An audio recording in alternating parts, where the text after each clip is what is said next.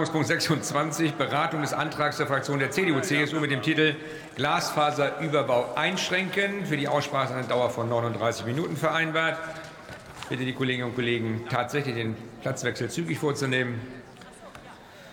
Man kann das auch machen. Ich öffne die Aussprache und erteile dem Kollegen Hans-Jörg Durz, CDU-CSU-Fraktion, das Wort.